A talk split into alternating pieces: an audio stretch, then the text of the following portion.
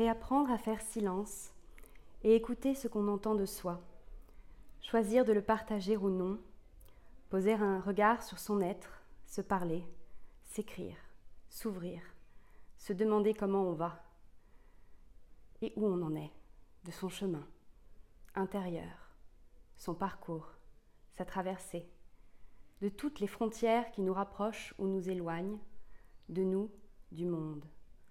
Je crois au pouvoir de la parole, je crois à la résilience par les mots, les nôtres et ceux d'autres aussi, tuteurs, professeurs d'espérance, qui peuvent nous aider, nous soigner, nous accompagner sur la route de nous-mêmes. Ces mots, ce sont les vôtres, Marc-Alexandre Aubambé, extrait des Lumières d'Oujda, publié chez Calment Lévy. Chez vous, la parole écrite s'entend, la parole déclamée se ressent, la parole vit, sous toutes ses formes. Pourquoi et comment Pourquoi et comment euh, Avant de répondre à la question, merci. Merci pour cette introduction à, notre, à, notre, échange, à notre cœur-versation, à la nommer ainsi. Euh, merci beaucoup pour ces mots euh, qui me rappellent à moi-même et, pourquoi, en fait, je pense que tout est dans le texte, parce que la parole se partage, parce que la, la parole permet de dire à l'autre qu'il n'est pas un autre, ou alors s'il est un autre, on en est un aussi.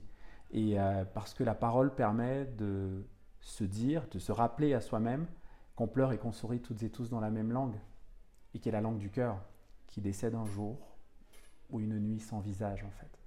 Parce que la parole nous dit aussi qu'on a toutes et tous des visages pour être aimés. Pourquoi la parole? Pourquoi la faire vibrer? Ben Pour tout ça. Euh, pour moi, la poésie est un cœur qui bat, la respiration de la femme et de l'homme debout. J'aime à, à rappeler ça, parce que c'est comme ça que mes professeurs d'espérance m'ont enseigné ce qu'était la poésie. Je parle de Césaire, je parle de Charles, je, pourrais parler de, toutes celles et tous ceux qui me fondent à cet endroit de la parole euh, depuis plus de 30 ans maintenant. Euh, et, toutes et tous disent ça en fait, que la parole est, ce qui nous lie et nous délivre en même temps en fait. J'ai eu la chance de vous écouter ce matin sur Villa Voice, la radio de la Villa Gilet, et vous nous avez confié une définition magnifique de ce qu'est écrire ainsi que le contexte de cette définition. Pouvez-vous la partager, s'il vous plaît, avec nous, encore une fois? Écrire est un métier de lumière. C'est euh, oui, j'ai partagé euh, cette définition euh, ce matin en parlant de la genèse des Lumières d'Oujda, ce roman choral, ce roman documentaire, écrit il y a quelque temps déjà, qui est né d'un sourire et d'une larme partagée avec un jeune réfugié qui s'appelle Ibrahima, qui rêvait de devenir écrivain, qui rêve, pardon, qui rêve, attention, attention, qui rêve de devenir écrivain, parce que ce rêve est toujours là, euh, et je pense que ce rêve l'accompagnera jusqu'à son dernier soir sur cette terre, et qu'il le réalisera en plus. Et, euh, euh, et, et, Ibrahima était venu me voir comme plein de jeunes lors de festivals, lors de concerts, pour partager pour leurs émotions, pour partager leurs aspirations. Et euh, m'avait posé cette question. Et ce que je ne savais pas au moment où il m'a posé la question, c'est que Ibrahima était un jeune réfugié.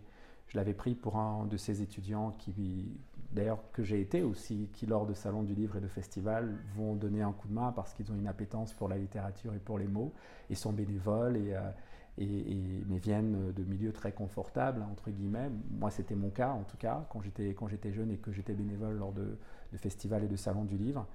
Et, au début, j'avais pris Ibrahima pour un jeune comme celui que j'ai été, comme tous ceux que je peux croiser.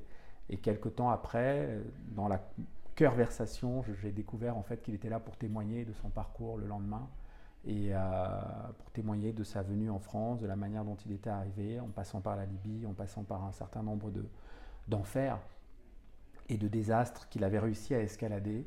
Et, euh, il m'a bouleversé ce gamin. Il avait euh, voilà, 16 ans et il m'a bouleversé. Je ne me suis pas relevé de, cette rencontre. J'avais déjà écrit sur l'exil, j'avais déjà écrit sur des thématiques qui ressemblent à, celles qui traversent la lumière d'Oujda. Et, lui, il a été voilà, le visage qui m'a fait promettre d'écrire un livre qui, qui, leur rendrait hommage. Parce que pour moi, ces gamins, ces gamines sont sont Ulysse moderne. Et, j'avais le devoir de raconter leurs odyssées, mais surtout le devoir de dire que c'était des visages pour être aimés, encore une fois, avec ou sans visa, que c'était des filles, des garçons, des femmes, des hommes, et que le mot migrant ne disait rien de tout ça. Et il fallait que je raconte modestement, que j'apporte quelque chose à, à, ce que plein de gens font euh, dans ce pays et dans d'autres, pour que le mot hospitalité soit un mot qui ne nous quitte pas, pas totalement en fait. Alors, j'ai plusieurs questions à vous poser. J'aimerais savoir pour vous quel est le pouvoir du mot et quand devient-on écrivain? Euh, Le pouvoir du, mot, il est infini. Euh, les mots ont... René Char dit quelque chose que j'aime beaucoup. Il dit euh, Les mots savent de nous des choses que nous ignorons d'eux. Moi, c'est une phrase qui m'accompagne depuis l'âge de 17 ans et il a tant raison. Des poèmes que j'ai écrits à 17 ans que j'ai compris des années-lumière plus tard. Mais vraiment, ils ont surgi fulgurance à l'époque et à 40 ans, à 45 ans, je me suis dit, mais en fait, c'est ça que ça voulait dire. Et pourtant, ces mots ont traversé en 30 ans, en fait. J'ai des carnets de vertige comme ça dans lesquels je grave des choses depuis, depuis, depuis l'âge de 15 ans. Donc j'écris en spirale. Et, souvent en relisant, je me dis, mais en fait, oui, maintenant je comprends ce que ça voulait dire. Et, de la même façon que dans les livres que je lis, il y a des phrases, des, des, des, des mots que j'ai fini par comprendre des années-lumière plus tard. Donc le pouvoir des mots, il est infini parce qu'il nous fait, euh, ce pouvoir-là nous, nous, nous, élève vers nous-mêmes, euh, nous élève vers ce qu'il y a de plus grand que nous, nous élève vers les autres, et il n'y a rien de plus grand que ça. Il n'y a absolument rien de plus grand que ça. Moi, je viens d'une culture, et puis surtout d'une culture familiale. J'avais une grand-mère veilleuse qui s'appelait Sita, et, Sita, elle nous disait toujours... Euh, des choses qui, qui a été poétesse à son insu. Elle nous disait, elle chantait comme ça sous le manguier à Bonapriso, euh, et on faisait nos humanités avec elle. Et en fait, ces mots m'accompagnent encore aujourd'hui. Quand mes enfants sont venus au monde, c'est aux mots de ma grand-mère que j'ai pensé. Et donc le pouvoir des mots est infini. Et quand en plus il y a de l'amour dans les mots, ça permet d'escalader tous les désastres, de tout transcender. Euh, et, ce pouvoir-là, il est, il est infini et, il se partage. On peut vivre avec un livre. Et je pense d'ailleurs que quand on arrive à son dernier soir sur cette terre, si on a la chance d'avoir la conscience de ce dernier soir sur cette terre, ce qui reste, c'est la poésie et rien d'autre.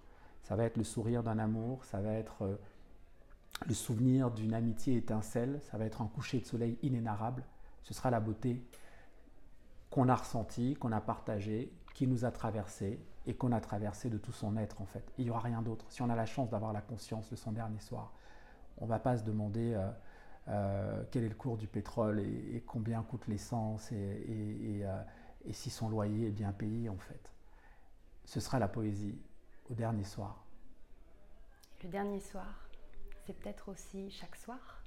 Mais moi je suis absolument convaincu de ça. Je viens aussi d'une école pour qui le, carpe diem n'est pas seulement une image. Nous, on vit chaque jour comme si c'était le dernier, chaque soir comme si c'était le dernier. On écrit avec cette urgence-là. Quand je dis on, je parle de mon collectif d'artistes, mais aussi de, des amitiés que j'ai tissées et métissées ici et là. Euh, et, euh, et c'est vraiment ça.